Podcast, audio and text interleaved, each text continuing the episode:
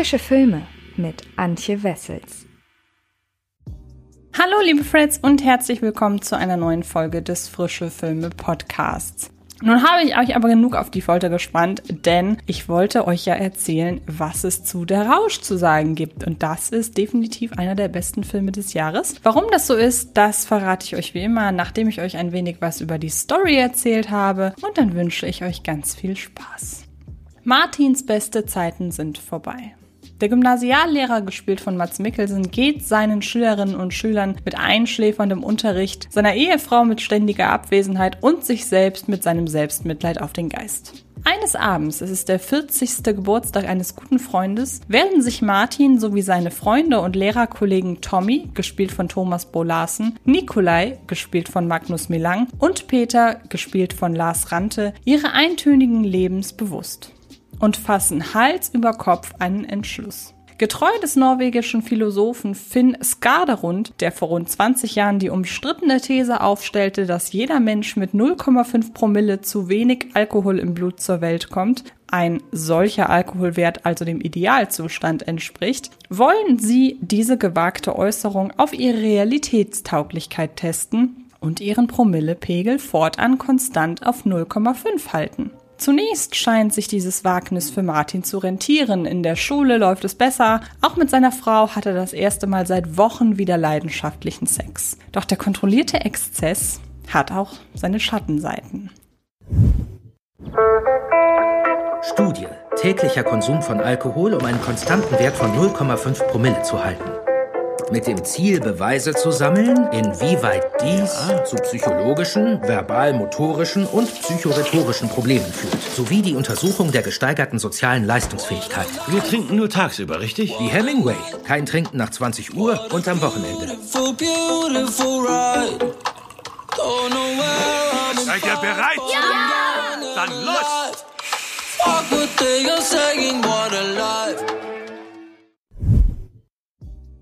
Regisseur und Autor Thomas Winterberg, den man zum Beispiel aus Das Fest kennt, hatte für seinen zwölften Spielfilm einen genauen Plan. Ein Lobgesang auf den Alkohol sollte er werden, mit seiner Tochter Ida Maria Winterberg in einer Nebenrolle als Tochter der Hauptfigur Martin. Doch dann machte dem Filmemacher das Leben selbst einen Strich durch die Rechnung. Winterbergs Tochter kam infolge eines Autounfalls ums Leben und riss den 51-Jährigen in eine tiefe Depression, die ihn zu einer längeren Projektpause verdonnerte.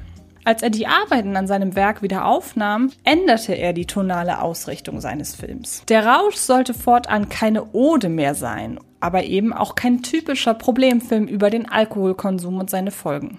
Unter diesen Umständen hätte es nicht verwundert, wäre aus dem fertigen Projekt ein unentschlossener Mischmasch geworden. Doch Winterberg hat schon mehrfach bewiesen, wie man hochkomplexe moralische Zusammenhänge um den Faktor Mensch ergänzen und dadurch jedwede emotionalen Grenzen ausloten kann. In der Rausch ist ihm das erneut gelungen.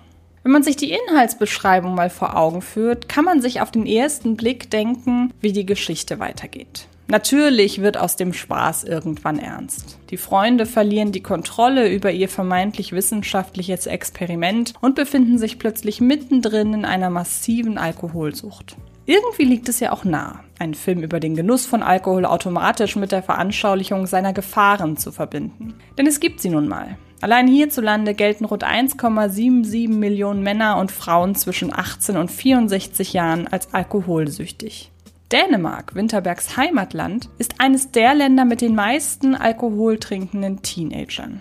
Entsprechend häufig findet dieses Thema in der bevorzugt dramatischen Popkultur Erwähnung. Das wohl aktuellste Beispiel Bradley Coopers Regiedebüt A Star is Born, das 2019 auf vielen besten Listen des Kinojahres zu finden war.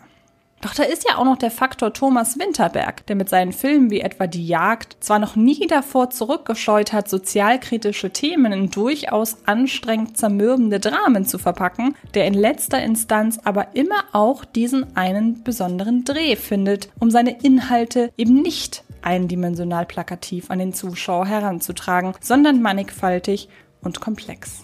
Insofern wundert es auch nicht, dass der Rausch ursprünglich ein Film über den Genuss und die Sonnenseiten des Alkohols werden sollte. Spurenelemente des im wahrsten Sinne des Wortes Rauschhaften erhält der Film auch immer noch. Allein das herausragend choreografierte und gefilmte Ende, wohl eines der besten, die jemals gedreht wurden, beschwört das positive Gefühl eines Alkoholrausches herauf, ohne sich um die Konsequenzen zu scheren. Und um den Eindruck von Mats Mikkelsen hier kurz vorwegzunehmen, so wie hier hat man ihn zuvor noch nie gesehen. Allein für seine Performance lohnt sich der Kauf eines Kinotickets. Doch natürlich geht es in der Rausch auch um die negativen Seiten des Alkohols. Vorher, wenn Winterberg das konsequent auf seinen wissenschaftlichen Charakter konzentrierte Experiment eskalieren lässt. Doch es ist eben nicht der Alkohol, der hier zum Problem erklärt wird. Die hier im Fokus stehenden Protagonisten sind reflektierte, fest im Leben stehende Männer, die sich mit einer gewissen Kindlichkeit zwar an der Idee vom dauerhaften Besoffensein erfreuen, die den Ursprung ihres Experiments,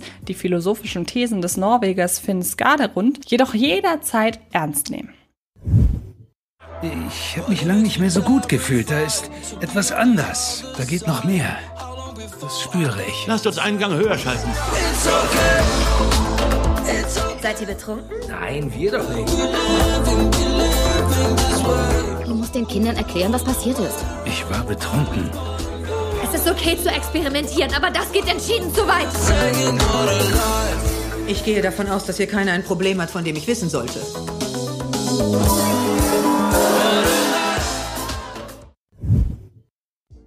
Es wird sogar penibel darüber Buch geführt, wie der Alkohol die Freunde und ihre Selbst- und Umweltwahrnehmung verändert. Dass die Situation eskaliert, ist daher nicht nur dem Alkohol geschuldet. Stattdessen bringt er die schon vor dem Experiment unter der Oberfläche brodelnden Konfliktherde und Krisen der Hauptfiguren an die Oberfläche. Damit verfolgt der gemeinsam mit seinem Kollegen Tobias Lindholm, der zum Beispiel auch schon Die Jagd und die Kommune mitschrieb, auch für das Skript verantwortliche Thomas Winterberg mit seinem Film einen durchaus kontroversen Ansatz. Für ihn ist der Alkohol zwar ein Brandbeschleuniger, allerdings einer, für den die Freunde und damit auch ihr Umfeld im Nachhinein fast dankbar sein können. Anhand dieser Verteidigungshaltung dem Alkohol gegenüber macht sich die Ursprungsidee der Macher, einen Film, der dem Alkohol huldigt, bemerkbar. Mit dem Appell an die gesunde Lebenseinstellung, seinem Unmut häufiger freien Lauf zu lassen und nicht alles in sich hineinzufressen, um im Großen und Ganzen zufrieden zu sein, entlässt Winterberg sein Publikum auf einer positiven Note aus dem Kinosaal. Doch selbst dieser vermeintliche Erkenntnisgewinn bringt die Quintessenz von der Rausch nicht vollends auf den Punkt. Am Ende ist Alkohol weder eine Lösung noch keine. Und vielleicht ist das die größte Provokation. Mit Ausnahme der ekstatischen Finalszene ist der Rausch die meiste Zeit über sehr schlicht inszeniert. Im Fokus stehen keine audiovisuellen Spielereien, sondern das starke Spiel des Ensembles. Wenngleich Mats Mikkelsen alias Martin die größte Aufmerksamkeit erhält und gewissermaßen den Part der Hauptfigur erfüllt, sind seine ebenfalls ins Experiment involvierten Kollegen nicht minder wichtig. Jeder von ihnen verkörpert eine andere mögliche Auswirkung, die der Alkohol haben kann. Damit dies nie plakativ oder lehrbuchhaft erscheint, spielen Bo Thomas Larsen, Magnus Milang und Lars Rante selbst in jenen Szenen zurückhaltend auf, in denen es emotional drunter und drüber geht. Alles, was in der Rausch geschieht, könnte genauso im wirklichen Leben stattfinden. Kommen wir also zu einem Fazit. Thomas Winterberg wollte mit seinem neuen Film Der Rausch eine Ode an den Alkohol erzählen. Das Endergebnis ist nun weder ein Lobgesang noch eine Verunglimpfung des hochprozentigen Gesöffs, sondern eine gleichermaßen komplexe wie faszinierende Studie darüber, wie Alkoholkonsum die Probleme unserer Gesellschaft widerspiegelt. Und es hat sehr, sehr lange gedauert, bis wir auf der Rausch warten müssten, aber mussten. Aber nun ist der Rausch ab dem 22. Juli endlich in den deutschen Kinos zu sehen. Und ich weiß, dass er unter anderem durch seinen Oscar oder durch seinen Oscar-Ruhm er hat zum Beispiel den Oscar als bester fremdsprachiger Film gewonnen und sogar Thomas Winterberg war sehr, sehr überraschend als bester Regisseur nominiert. Ist er auch in vielen Kinos zu sehen. Also schaut da unbedingt mal nach, ob euers den Film anbietet. Nun soll es aber um In the Heights gehen, wie immer am Anfang ein kleiner Überblick über die Story und äh, dann geht es mit der Review los. Ich wünsche euch ganz viel Spaß dabei. Die Lichter gehen an in Washington Heights. Gleich außerhalb der U-Bahn-Station 181st Street liegt der Duft eines Cafecito Caliente in der Luft. Dort, wo ein Kaleidoskop von Träumen diese lebendige und eng verbundene Gemeinschaft versammelt. Der Mittelpunkt des Ganzen ist der sympathische, charismatische Bodega-Besitzer Usnavi, gespielt von Anthony Ramos, der jeden Cent aus dem Alltagstrott spart, während er hofft, träumt und von einem besseren Leben singt. Er kennt jeden Bewohner seines Viertels und erlebt sämtliche Dramen, Romanzen und Abenteuer seiner Freundinnen und Freunde am eigenen Leib. Etwa jenes von Nina, gespielt von Leslie Grace, die überraschend früh vom College zurück in ihre Heimat kehrt. Oder Vanessa, gespielt von Melissa Barrera, die exzentrische Betreiberin eines Friseursalons. Die alternde Abuela Claudia, gespielt von Olga Meridis, hält all das zusammen und verfolgt, genauso wie Osnavi, tagtäglich das bunte Treiben in Washington Heights, bis es zu einem gigantischen Stromausfall kommt. Lights up on Washington Heights up at the break of Yo, day. I wake up Scheiß, and I Bro? got this little punk I gotta chase away. Pop the grate at the crack of dawn, sing while I wipe down the awning. Hey Leute, guten Morgen. Eiskaltes Piragua, Kirsche, Erdbeere und heute ey, hab ich Mamey. Das ist die Geschichte von einem Viertel, das dabei war zu verschwinden. Das Genie ist wieder da. Yo, here's your chance. Ask her out right now. Hey! Auf deinem Shirt ist ein Fleck. Jo, voll der Anmacher, verdammt. Wer nicht mit Leib und Seele in der filmzentrischen Social Media Bubble zu Hause ist, News und Informationen zu Filmproduktionen, Schauspielerinnen und Schauspielern sowie Filmemacherinnen und Filmemachern aufsaugt, dem könnte der Name Lin Manuel Miranda bislang noch nicht allzu oft über den Weg gelaufen sein. In den USA und eben unter all den Leuten, die sehr wohl im cineastischen Bereich unterwegs sind, ist der gebürtige New Yorker längst ein Megastar. Nicht unbedingt durch das, was er seit 1996 vor der Kamera macht. Hier war er vor allem in einzelnen Serienepisoden und weniger beachteten Spielfilmen in kleinen Nebenrollen zu sehen. Nein, sein Popularitätsschub begann in dem Moment, als er die Soundtracks und musikalische Untermalung einiger Disney-Filme, unter anderem Vajana, übernahm und sich dann bevorzugt dem Broadway widmete. Sein Musical Hamilton über den US-amerikanischen Gründervater Alexander Hamilton, an dem Miranda von 2007 bis 2015 werkelte und dessen Disney Plus Ausstrahlung Anfang des Jahres einen Golden Globe gewann, wurde nicht nur mit Preisen überhäuft, sondern ist auch seit 2016 das umsatzstärkste Musical der Welt. Einige Jahre früher probierte sich Miranda indes mit In the Heights aus einer Ode an das New Yorker Stadtviertel Washington Heights, das in erster Linie von verschiedenen Latino-Communities bewohnt wird. Miranda kennt dieses Viertel selbst nur zu gut und schafft es, sowohl im Musical als auch im Film, den von ihm ausgehenden Charme und die Lebensfreude auf sein Publikum zu übertragen. Dass all das auf der großen Leinwand trotzdem nie richtig ansteckt, ist vor allem der Tatsache geschuldet, dass nicht alles, was auf der Bühne stattfindet, auch im Kino funktioniert. Es dauert nur wenige Minuten und Regisseur John M. Chu, den man zum Beispiel von Crazy Rich kennt, spielt einmal das vollständige Blatt seiner zielgenau auf diesen Stoff zugeschnittenen Regieskills aus. Der bereits im Trailer zu hörende Song In the Heights, aus dem im weiteren Verlauf immer wieder einzelne Motive variiert werden und im Hintergrund zu hören sind, gibt im wahrsten Sinne des Wortes den Rhythmus vor. Kamerafrau Alice Brooks wirbelt mit einer beeindruckenden Mischung aus Dynamik und Präzision durch die Straßen von Washington Heights, gedreht wurde übrigens nur wenige Meter entfernt vom Steven Spielberg Set für West Side Story, die die Quirligkeit des Viertels einfängt, ohne dabei an Überblick einzubüßen. Denn eines der Herzstücke des Films sind die oft mit riesigen Menschenmassen choreografierten Gesangs- und Tanzeinlagen. Eine solche schält sich auch aus der Eröffnung heraus. Doch erst einmal lernen wir nach und nach sämtliche wichtigen Figuren aus In the Heights kennen, die beim Protagonisten Usnavi, dem Betreiber des Gemischtwarenladens Cafecito Caliente, ein- und ausgehen.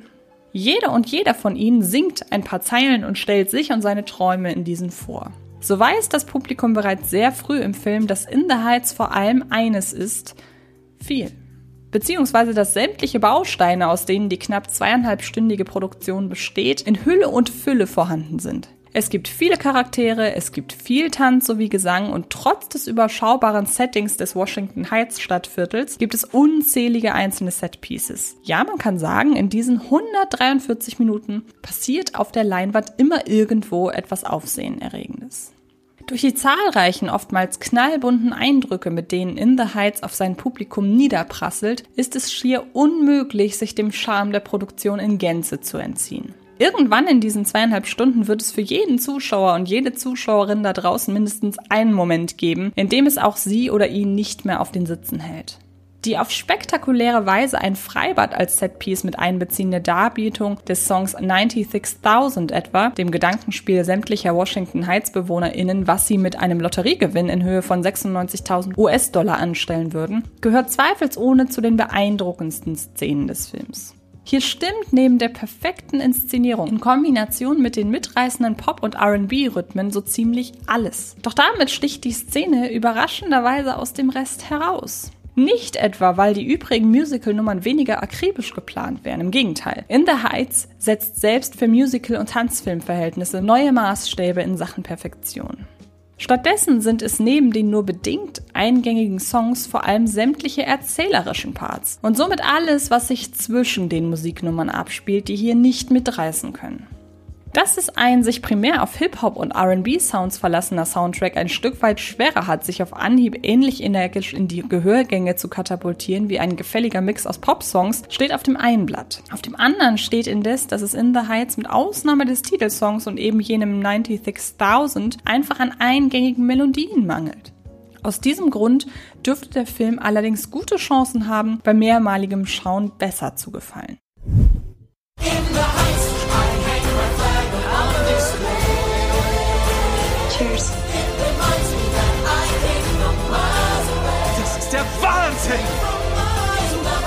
Die beste Zeit meines Lebens.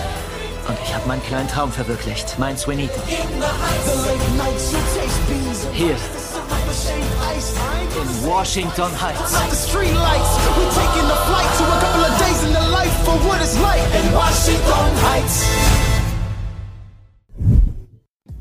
Auf der Musicalbühne mag die rasche Aneinanderreihung verschiedener Figurenschicksale noch funktionieren. Fungieren die einzelnen Charaktere doch ohnehin vorwiegend als StichwortgeberInnen, um die nächste Musical-Einlage einzuleiten. Die Filmversion von In the Heights denkt indes größer und versucht jeder einzelnen Haupt- und Nebenfigur, und von denen gibt es eben sehr, sehr viele, ihren eigenen Handlungsstrang zu spendieren.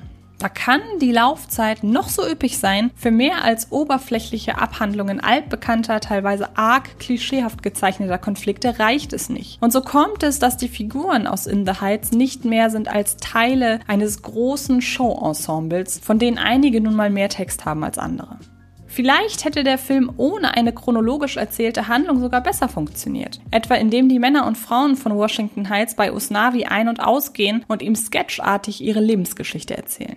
Das von Quiara Alegria Hughes auf Basis von Lin-Manuel Mirandas Musical verfasste Skript dagegen bemüht sich bis zuletzt darum, die zahlreichen roten Fäden ihrer Geschichte zusammenzuhalten, damit der Eindruck einer runden Story entsteht. Doch so ganz ohne eine persönliche Bindung zu den Figuren wirken die Erzählparts letztlich wie ein Bremsklotz für die musiklastigen Filmpassagen. Und so wird selbst eine leidenschaftliche Paartanzszene vor der Kulisse eines umgekippten Wohnkomplexes irgendwie leer selbst wenn sich das verliebte Paar noch so anschmachtend anschaut.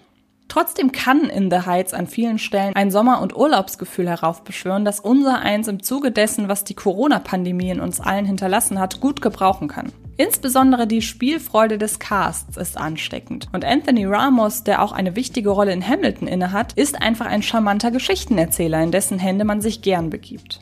Als junge Frau auf der Suche nach ihrem eigenen Lebensweg fällt die per se überzeugende Newcomerin Leslie Grace leider der oberflächlichen Abhandlung ihres Plots zum Opfer. Was für ein Glück, dass alle, die dieses Problem betrifft, in der nächsten Szene schon wieder lauthals singen und leidenschaftlich tanzen dürfen, sodass die inhaltlichen Schwachstellen für ein paar Minuten vergessen sind. Kommen wir also zu einem Fazit. Es ist schwer beeindruckend, wie es Regisseur John M. Chu gelungen ist, das ursprünglich für die Bühne konzipierte Musical und Kaleidoskop eines New Yorker Stadtviertels auf die Leinwand zu bringen. Der Aufwand ist riesig, die Präzision der Gesangs- und Tanzchoreografien spektakulär. Doch ausgerechnet der Soundtrack geht kaum ins Ohr, der Inhalt zerfasert und entfernt das Publikum von den Figuren, sodass hinter dem schönen Schein letztlich wenig Sein steckt. Was für eine Enttäuschung. Ja, und diese Enttäuschung könnt ihr euch ab dem 22. Juli 2021 in den deutschen Kinos ansehen. Da der Film von Warner Brothers ist, gibt es ihn in den USA bei HBO Max. Also wer da Zugang hat, kann sich den Film auch sehr gerne dort angucken. Und damit bin ich durch. Ansonsten bleibt mir noch der Verweis darauf, dass ab dieser Woche endlich unser neuer Podcast, beziehungsweise meiner und der von meinem lieben Kollegen Sidney Schering, Filmgedacht auf Sendung geht. Da haben wir schon vor vielen, vielen Wochen angefangen dran zu arbeiten. Jetzt sind wir so richtig zufrieden und wollen die erste Ausgabe über Tenet auf euch loslassen. Also da ab dem 22. Juli Filmgedacht überall, wo es Podcasts gibt.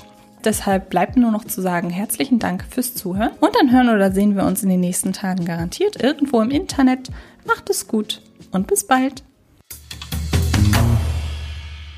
Das war Frische Filme, der Podcast von Fred Carpet.